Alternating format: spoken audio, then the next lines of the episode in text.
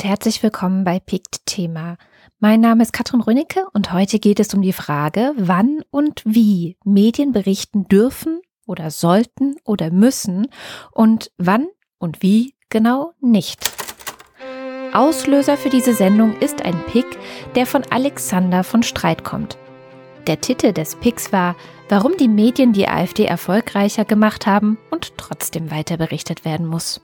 Das war natürlich ein sehr interessanter äh, Beitrag auf BuzzFeed. Äh, die haben Wissenschaftler beauftragt, das zu untersuchen. Man hat aber auch wieder gemerkt, das Ergebnis wurde größer verkauft, als es am Ende ist. Also auch das ist ein Versäumnis oder ein, ein Problem der Medienmechanismen. Die, die Schlagzeile war, es gibt einen direkten Zusammenhang zwischen Berichterstattung und AfD. Und im Laufe des Textes äh, im Gespräch mit anderen Wissenschaftlern, also die nicht diese Studie durchgeführt haben, kam ähm, dann schon raus, ja, also einen statistischen Zusammenhang gibt es schon, aber nicht unbedingt einen, einen kausalen Zusammenhang. Alexander beschäftigt sich seit vielen Jahren journalistisch mit dem Spannungsfeld Medien, Technik und Gesellschaft. Er ist einer der Gründer der Krautreporter. Vorher war er unter anderem Chefredakteur der deutschen Wired und leitete das Digitalressort bei Focus Online.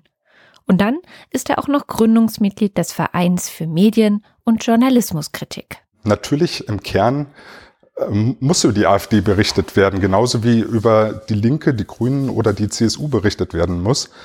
Und die Frage ist nur, ob man über jedes Stöckchen drüber springt. Zum Beispiel in den Talkshows der öffentlich-rechtlichen. Oder man kann äh, generell natürlich sehr viel über Talkshows reden. Das Problem ist, dass wir uns in einer ähm, Aufmerksamkeitsökonomie bewegen, im, auch im Bereich der Medien eben. Das betrifft äh, kommerzielle Medien eigentlich ja viel stärker als öffentlich-rechtliche.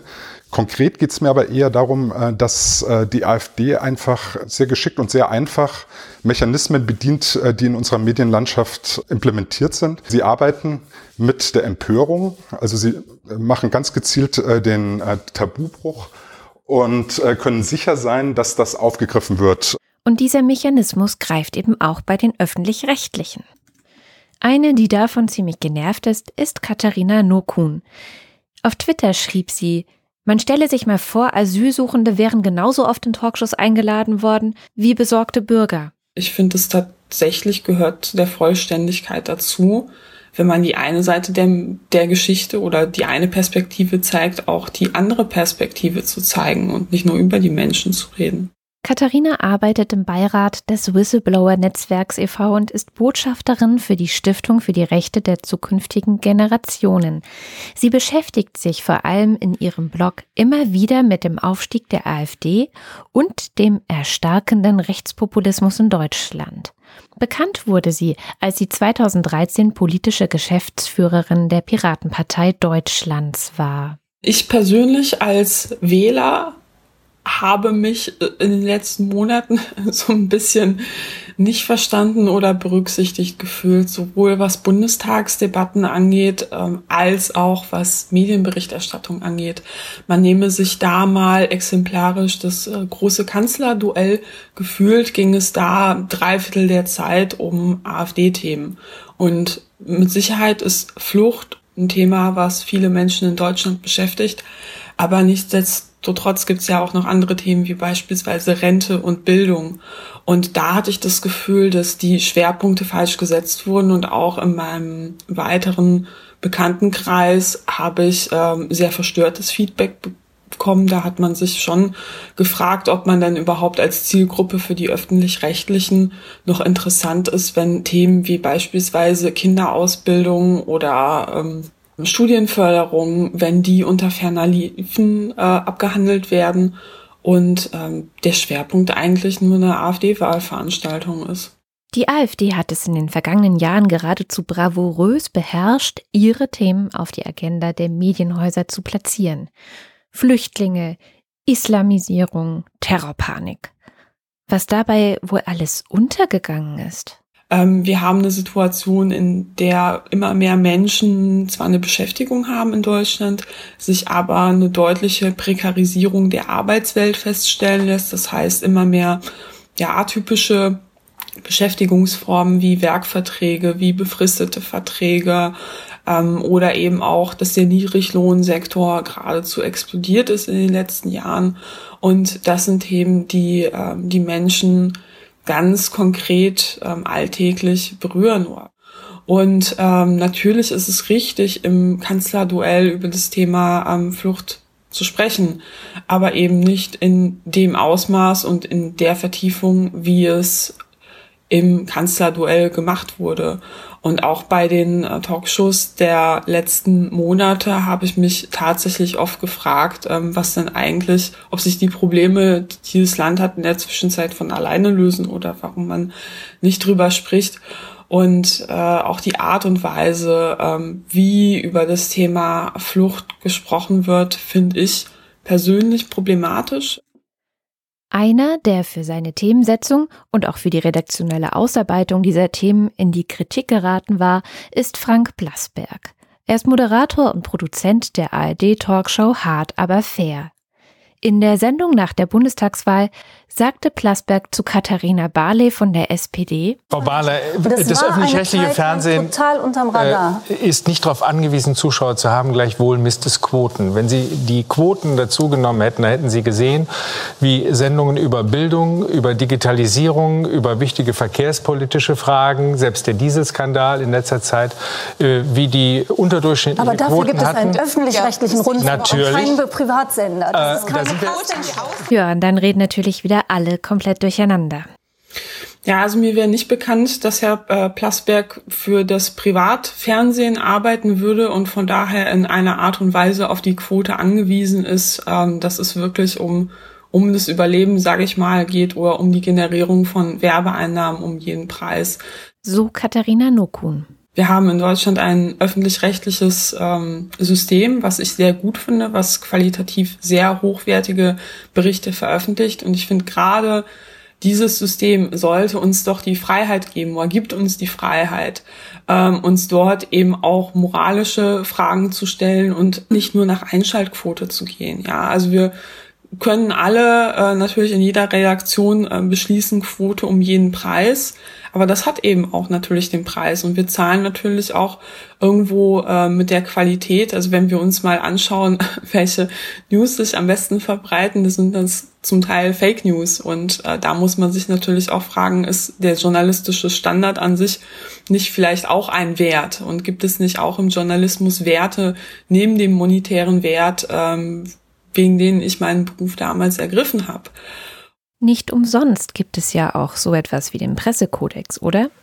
Ja, sag ich mal, es gibt viele unterschiedliche Pressekodize oder Kodexe, an die man sich halten kann oder nicht. Ähm, Im Endeffekt ist das natürlich ein weiter Teil der, weißes, die weite Flur der Pressefreiheit und da darf man der Presse auch nicht reinregieren. Das muss jede Redaktion für sich entscheiden. Ich persönlich muss aber sagen, dass äh, ich als Zuschauerredaktion ähm, schätze, die ähm, auch eine klare Position vertreten, sich auch trauen, neue Wege zu gehen. Und ähm, ich glaube, wenn man einen AfD-Vertreter zusammen mit einem Geflüchteten in eine Sendung gesetzt hätte, dann wäre das nicht unbedingt schlecht für die Quote gewesen. Es wäre vor allem ungewohnt gewesen, weil würde Beatrix von Storch, würde Alice Weidel all die Dinge, die sie sagt, auch jemanden ins Gesicht sagen, ähm, der dem Tod äh, von der Schippe gesprungen ist, indem er nach Deutschland geflüchtet ist. Ne? Katharina erinnert sich aber auch an ein positives Beispiel, in dem eben nicht nur die Politiker geladen waren, die über Geflüchtete und Migranten sprachen, sondern unter anderem ein syrischer Flüchtling, der gerne seine Familie nachholen würde. Ähm, der Mann hat den Kriegsdienst verweigert, das heißt, wenn er zurück nach Syrien kommt, wird er sofort verhaftet und seine Tochter und seine, äh, seine Frau sind nach wie vor dort und er wird sie gerne nachholen. Und das hat die Dynamik der Debatte komplett verändert, als plötzlich Politiker jemanden ins Gesicht sagen mussten, nein, du musst deine Familie ähm, in den Fängen des Assad-Regimes lassen und dich damit abfinden. Ich finde, das ist etwas, das sagt man jemandem nicht so leicht ins Gesicht. Und ähm, das hat die Debatte nicht nur belebt, sondern finde ich, war auch ein inhaltlich wichtiger Schritt, dass man nicht mehr über Menschen redet, sondern mit Menschen redet. Oder es zumindest versucht.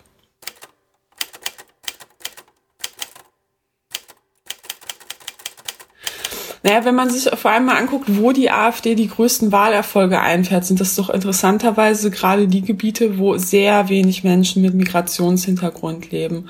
Und da frage ich mich schon, also warum ähm, es nicht sinnvoll wäre, sich da zu fragen, ähm, können wir nicht einen wichtigen Beitrag für die Debatte dazu leisten, indem wir Menschen, über die gesprochen wird, äh, nicht auch mal die Möglichkeit geben, sich selbst dazu zu äußern. Und äh, ein Argument, was da immer angeführt wird, warum man das nicht tun könnte, ist natürlich die Sprachbarriere.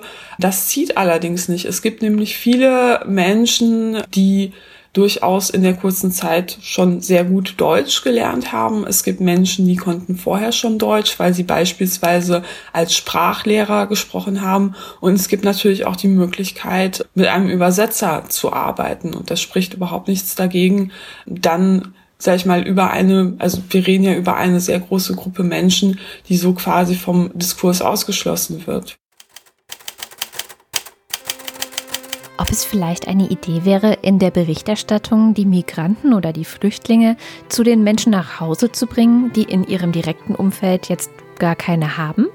Ja, also ich äh, kann, kann dir mal eine interessante Geschichte erzählen, die ich erlebt habe, als ich ähm, damals, ich meine, es war 2012, Wahlkampf für die äh, Piraten Niedersachsen gemacht habe. Da habe ich für den äh, Landtag kandidiert und dann ist man immer viel auf der Straße unterwegs und flyert und spricht mit Leuten. Und da habe ich sehr oft die Frage gehört, ob wir denn auch was gegen die ja angeblichen Asylschmarotzer, ich äh, benutze jetzt das Wort, was diese Menschen benutzt haben, äh, ob wir was denn auch gegen diese Leute unternehmen würden. Und dann habe ich äh, sehr lange aus und ausführlich meistens mit den Leuten gesprochen und gesagt, so, naja, also in der Unterkunft, ähm, in der man dann äh, untergebracht wird, da sieht's jetzt auch nicht so toll aus. Es ist jetzt nicht so, als, als würde man im Luxus leben. Und ähm, naja, was ist denn die Alternative? Sollen Familien mit Kindern auf der Straße leben? Und das, Diskussion äh, führte dann meistens äh, irgendwo an einem Punkt, wo derjenige gesa gesagt hat, ich bleib trotzdem bei meiner Meinung, sie können mich nicht überzeugen. Und das war der Punkt, wo ich dann gesagt habe, so, naja, dann kann ich Ihnen ja jetzt sagen, ich habe in so einer Unterkunft als Kind gelebt und meine Eltern haben dort gelebt und ich kann Ihnen sagen, ich kann mich nicht an viel erinnern. Ich kann Ihnen aber sagen, dass wir nicht viel hatten und ich in der Plastikbadewanne ge gebadet habe. Und ich bin sehr dankbar, dass wir damals ähm, die Chance hatten, aus Polen zu fliehen und hier nochmal von vorne anzufangen. Und deshalb würde ich Ihnen Sie bitten, ähm, zu überdenken, über welche Menschen Sie reden. Sie reden nämlich nämlich auch über mich. Katharina Nokun ist auf dieser direkten und persönlichen Ebene vielleicht gelungen, ein Argumentationsmuster auszuhebeln. Wie aber kann das konkret im Redaktionsalltag aussehen? Für Alexander von Streit ist zwar klar, dass in den Medien vieles falsch gelaufen ist und dass sie tatsächlich auch ihren Anteil am Großwerden der AfD haben, trotz allem sieht er das Ganze aber eher wie einen großen Lernprozess. Das Interessante daran ist aber tatsächlich, dass sich ein Medium wie BuzzFeed eben, die momentan vieles richtig machen und sehr interessant sind, äh, damit auseinandersetzen und auch der Chefredakteur dann ein Statement abgibt, wie sie sich weiter verhalten werden. Und äh, das finde ich einfach mal sehr wichtig, diese Positionierung, diese Transparenz zu zeigen, ähm, so berichten wir und deshalb berichten wir so. Und ich glaube, dass das äh, für die Zukunft nicht die Lösung, aber ein, ein gutes Hilfsmittel für Redaktionen sein muss, um das Vertrauen ihrer, ihres Publikums oder des Publikums an sich zumindest in Ansätzen herzustellen. Wenn es ums Bessermachen geht, dann sieht er vor allem die Redaktionen in der Verantwortung, sich wie BuzzFeed zu überlegen, wie man mit bestimmten Herausforderungen und Situationen umgeht eine mittelfristige Strategie, eine Berichterstattung, die etwas ausgeruhter ist, dass man nämlich sagt, okay, was passiert denn, wenn dieses Thema in den sozialen Medien, in der Bevölkerung, im Publikum da draußen ähm, so anwächst, dann können doch Medien, Journalisten am Ende äh, dabei helfen, äh, die, die Sache besser einzuordnen. Und äh, ohne dieses hysterische ähm, Rumgeschreie, ohne diese Schnappatmung äh, berichten und dabei helfen, dass das Thema ähm, außerhalb dieser Skandalisierungsspirale ähm, sich bewegt. Wir, wir hatten ja ähm, zum Beispiel ähm, den, den Wahlabend und äh, die Äußerung von Herrn Gauland, der da ins Mikro reinrief, äh, wir werden sie jetzt alle jagen. Äh, das ist, das ist halt auch so ein Klassiker. Ähm, in, in dem Fall äh, vielleicht gar nicht der bewusste Tabubruch, sondern ähm, da ist irgendwas aus ihm herausgebrochen. Aber äh, auch das äh, wird dann natürlich in einer riesigen Überhöhung durch die Medienlandschaft getragen.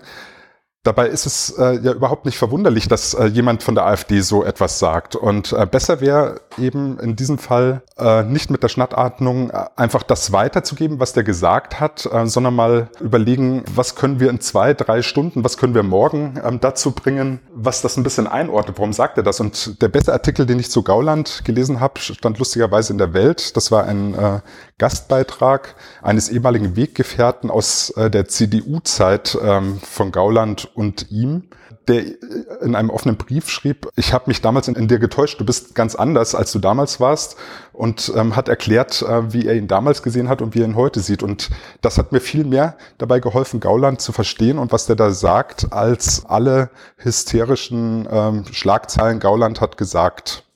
Es geht also in erster Linie um Kontextualisierung, oder? Auf jeden Fall Zusammenhänge sind äh, eigentlich das Wichtigste im Journalismus, denke ich. Ein weiteres Problem ist dann aber, dass es einen sehr großen Druck von rechts gibt, dass auch kleine Fälle, also Kriminalfälle, äh, Straftaten und so weiter, die sonst, also bei weißen Deutschen, nur in den Regionalmedien auftauchen, dass die jetzt auch in der großen bundesdeutschen Debatte erscheinen sollen.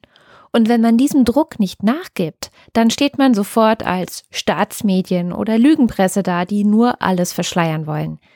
Wie kommt man denn aus dieser Zwickmühle wieder raus? Also das ist äh, wirklich noch ein viel schwierigeres Thema, äh, finde ich. Und ich habe leider auch kein, äh, keine Lösung äh, dafür. Klar, das Wichtigste ist, glaube ich, dass äh, man sich darüber klar wird, wie die äh, Dynamik ist ähm, von, von diesem ganzen Komplex. Dass wenn über bestimmte Vorfälle nicht berichtet wird, mittlerweile der Vorwurf im Raum steht, dass bewusst nicht berichtet wird, weil es sich um einen Menschen mit Migrationshintergrund zum Beispiel handelt. Und dieser Vorwurf äh, steht äh, leider im Raum, der wird instrumentalisiert von, von Rechten auf jeden Fall, ist aber auch mittlerweile in Teilen der Bevölkerung irgendwie verankert. So, was, was macht man jetzt damit? Ähm, proaktiv jede Straftat, jeden Verdacht einer Person mit Migrationshintergrund äh, groß machen? Äh, nein, auf keinen Fall. Aber auch da, denke ich, äh, wären Redaktionen gut beraten, sich äh, Mechanismen, Prozesse zu überlegen. Wie reagiere ich darauf, wenn so ein Thema groß wird, wenn, wenn es an uns herangetragen wird. Ich glaube schon, dass es je nach Medium Möglichkeiten gäbe, das einigermaßen zu schematisieren und damit äh, so, so eine Art objektive ähm, Berichterstattung, ähm, eine formalisierte Berichterstattung herzustellen, die dann zum Teil schon reaktiv ist, also reagiert auf das, was von außen immer größer wird, aber das ist natürlich auch ein Nachrichtenkriterium, also dass über etwas sehr viel gesprochen wird, dass es aufgegriffen wird, aber dann auch äh, vielleicht nach einem äh, bestimmten Plan, wie, wie man damit umgeht. Und ich befürchte, dass dieser Plan äh, in den meisten Redaktionen also gerade die, die aktuell arbeiten, und die sind natürlich am meisten davon betroffen, dass dieser Plan nicht automatisch äh, besteht. Und da wäre, glaube ich, einiges zu tun, das einfach mal festzuschreiben. Da muss man in der Praxis wahrscheinlich trotzdem immer noch mal ein bisschen was dran machen, aber dass jeder in so einer in so einem Moment weiß, was zu tun ist. Der Umgang mit den Rechtspopulisten ist eine große Herausforderung an die Medien. Wann und wie berichtet werden sollte, dieser Lernprozess hält an und viele Fragen werden sich in Zukunft sicher nicht mehr so einfach mit dem Verweis auf die Quoten wegwischen lassen. Eine andere Baustelle, bei der sich auch immer wieder die Frage stellt, ob und wie die Medien eigentlich berichten sollten, sind solche tragischen Fälle wie jüngst der Massenmord in Las Vegas, bei dem ein Schütze 58 Menschen tötete und 500 verletzte. Oder die Berichterstattung nach Terroranschlägen, Amokläufen und Suiziden. Immer wieder wird hier diskutiert, welche Verantwortung die Medien haben und wie sie zwischen der Notwendigkeit zu berichten und der Gefahr, zu viel zu berichten, abwägen? Naja, ich glaube, es ist natürlich immer eine Sache, dass man äh, im Einzelfall abwägen muss, wie man jetzt da, äh, damit umgeht. Und natürlich ist so eine Sache, wie wir sie kürzlich in, in Las Vegas gesehen haben, etwas von, von so ungeheurer Grausamkeit. Äh, uns bekommt natürlich sowieso durch soziale Netzwerke und so eine große Aufmerksamkeit. Deshalb äh, wird es nie funktionieren, das irgendwie äh, gar nicht zu berichten oder ganz klein zu machen. Das ist Boris Rosenkranz. Er ist zusammen mit Stefan Niggemeier Gründer der Plattform Übermedien. Das ist eine Plattform von Journalisten, die sich mit den Medien auseinandersetzen. Also genau damit, wie berichtet wird und welche Fehler die Kollegen dabei vielleicht auch machen. Es ist dann immer die Frage, wie man damit umgeht. Also auch bei, bei Terroranschlägen, die zum Beispiel islamistisch motiviert sind, äh, bei Amokläufen auch. Das, die Diskussion haben wir ja auch immer wieder gehabt, dass, dass man dann überlegen muss, macht man macht man dazu jetzt äh, ein großes Titelbild, ähm, wo vorne der Amokläufer oder Terrorist nochmal abgebildet ist? Ähm, berichtet man das so hart durch, dass man nach jedem Detail dann sucht? Das ist ja auch immer so eine Sache, dass nach großen Unglücken offenbar alle immer alles sofort und am nächsten Tag irgendwie begreifen wollen, was da passiert ist. Das ist aber einfach nicht möglich. Deshalb äh, empfiehlt sich halt schon manchmal einfach auch nochmal abzuwarten und äh, zu gucken, was Ermittlungen ergeben und nicht gleich schon selber drauf los zu ermitteln und Facebook-Accounts auszuschlachten und eben es ganz groß zu machen. Denn das Problem ist, weil das ist zum Beispiel ja, in, in, wenn es um terroristische Anschläge geht, um islamistisch äh, motivierte Anschläge, ist es ja auch ein Ziel, was die Ter Terroristen erreichen wollen. Sie wollen halt eben groß in allen Medien sein und quasi dann nochmal posthum äh, ihren Ruhm absahnen und so auch vielleicht andere dazu motivieren und anstacheln, dasselbe zu tun. Diskutiert wird in diesem Zusammenhang auch immer wieder darüber, ob man die Namen der Täter überhaupt nennen sollte. Zuletzt auch im Fall von Las Vegas. Ja, das mit dem Namen ist halt auch immer so ein Hin und Her. Also so Namen kursieren ja dann auch sehr schnell. Ich glaube, ähm, also für mich persönlich ist es so, dass ich, um, um die Schwere oder die Grausamkeit einer Tat zu verstehen, nicht unbedingt den Vor- und Zunamen des, äh, des Täters brauche. Es werden natürlich dann äh, Kollegen äh, argumentieren, dass das nun mal solche Personen der Zeitgeschichte sind, dass man sie benennen kann und, und, und auch muss. Irgendwie, wenn es ein Massenmörder ist. Wir hatten die Diskussion ja auch bei äh, beim äh, Absturz der Germanwings äh, Maschine, die der Pilot in den Berg äh, gesteuert hat, äh, braucht man dessen Namen. Äh, manche sagen, ja, man muss den aufschreiben, weil eben er eine Person der Zeitgeschichte ist. Für mich persönlich um dieses Verbrechen zu verstehen, dann vielleicht auch im Nachgang, was ist äh, eben äh, an psychischen Krankheiten äh, da gewesen, so brauche ich den Namen nicht zwingend. Also ich glaube, das ist auch, es, es ist wie so oft immer eine Einzelfallentscheidung, aber ähm, ähm, ich brauche das nicht unbedingt. Sonja Peter Anderl ist Auslandsreporterin und pickt für den Kanal Technologie und Gesellschaft. Anfang Oktober hat sie einen Artikel der englischsprachigen Ausgabe der Wired gefunden, in dem das Phänomen des Do-it-yourself Waffenbastelns beschrieben wurde. Sogenannte Ghost Guns werden mit technischen Hilfsmitteln wie 3D-Drucker, CNC-Fräse und Softwarevorlagen entwickelt. Und das ist gar keine so neue Idee.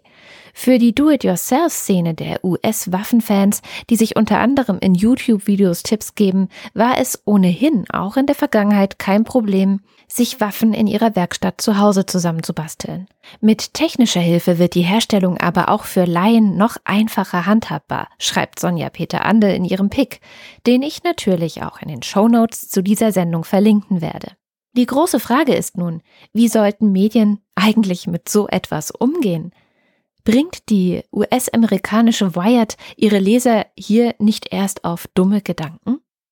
Ja, oder anderes Beispiel, wenn irgendwo eine, eine Bombe äh, nicht gezündet hat äh, von Terroristen, äh, dann lese ich es auch immer wieder, dass beschrieben wird, mit welchen Dingen man, welche Mittel man braucht, die man irgendwie nur im Baumarkt irgendwo einfach schon kriegen könnte, um sich eine, eine Bombe zu bauen. Dann auch immer wieder gerne dieser Konjunktivjournalismus, was wäre denn gewesen, wenn die explodiert wäre und wie hätte man sie noch wie hätte man noch mehr Schaden anrichten können? Ich glaube, das sind alles Dinge, wo man tatsächlich irgendwie vorsichtig sein sollte, ob man das überhaupt so in, in epischer Breite berichtet. Dasselbe ist ja, wenn es um Suizide geht. Ähm, da sagen alle, die sich damit auskennen, Psychologen und so weiter, in den ganzen Handreichungen steht seit vielen Jahren drin, man sollte nicht darüber berichten, äh, wie genau jemand sich das Leben genommen hat.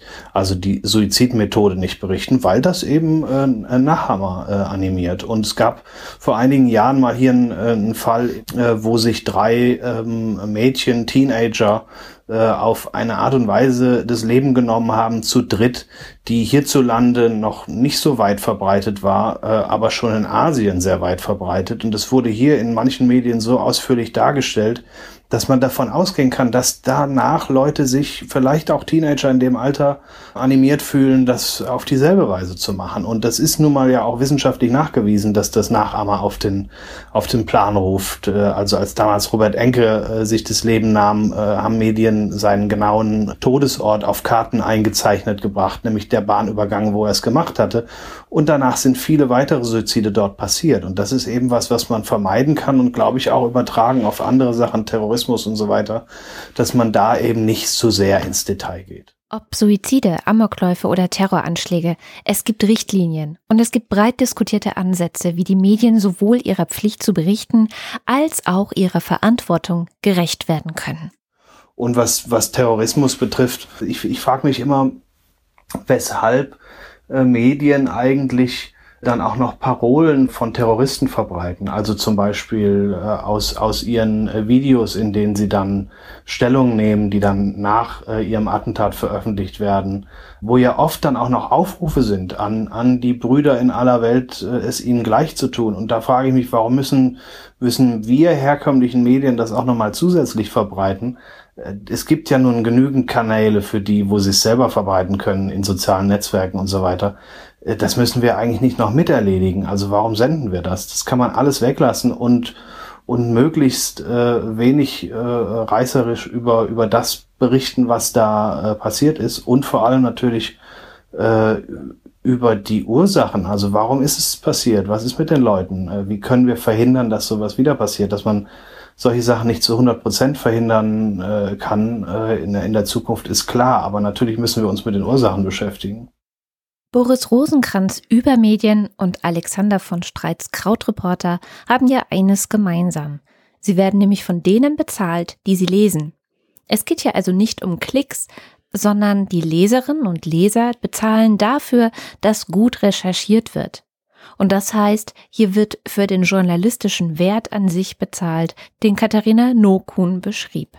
Ja, also man muss ja unterscheiden, ob ein Thema berichtenswert ist, dann ähm, von der Art, wie man berichtet. Und äh, natürlich ist Krautreporter da in einer ganz anderen Situation, weil wir ja bewusst mit dem Ansatz angetreten sind, dass wir eben nicht diese kurzatmige, diese Schnappatmung, äh, diese mediale äh, mitmachen, sondern dass äh, wir uns überlegen, was bedeutet äh, ein Thema eigentlich und wie kriegen wir das in einen größeren Zusammenhang und wie gehen wir damit um.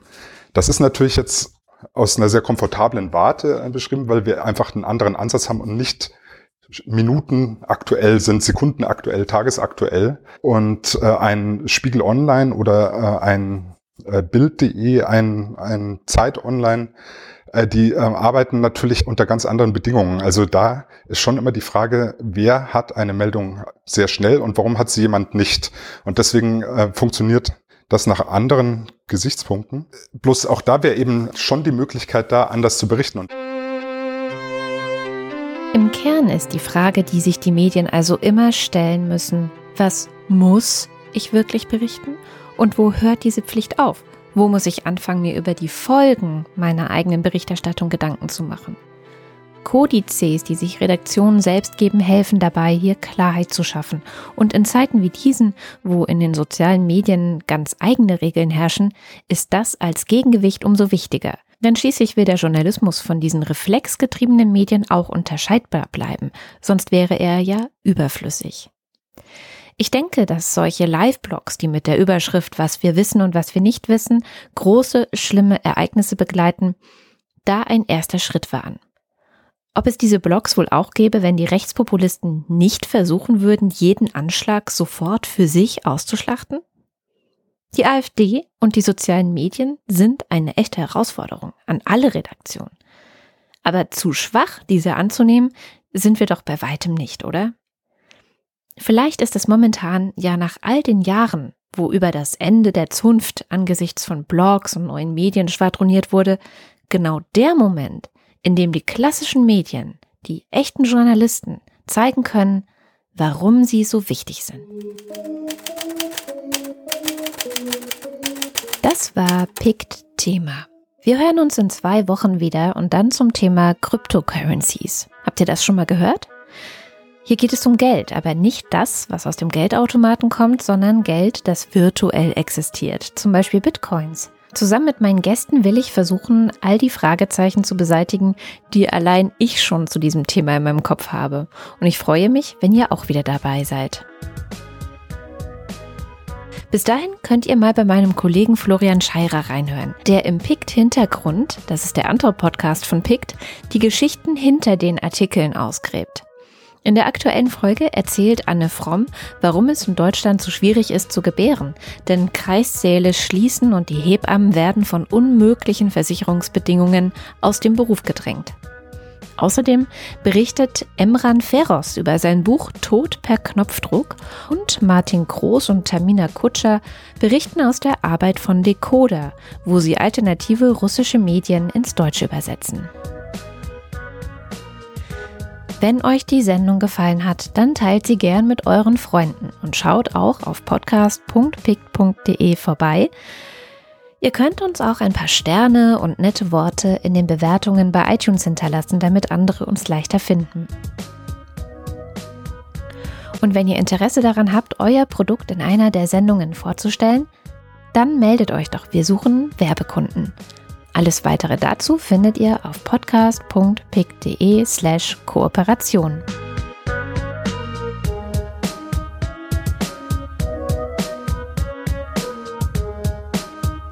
Wir hören uns in zwei Wochen wieder. Bis dann. Tschüss.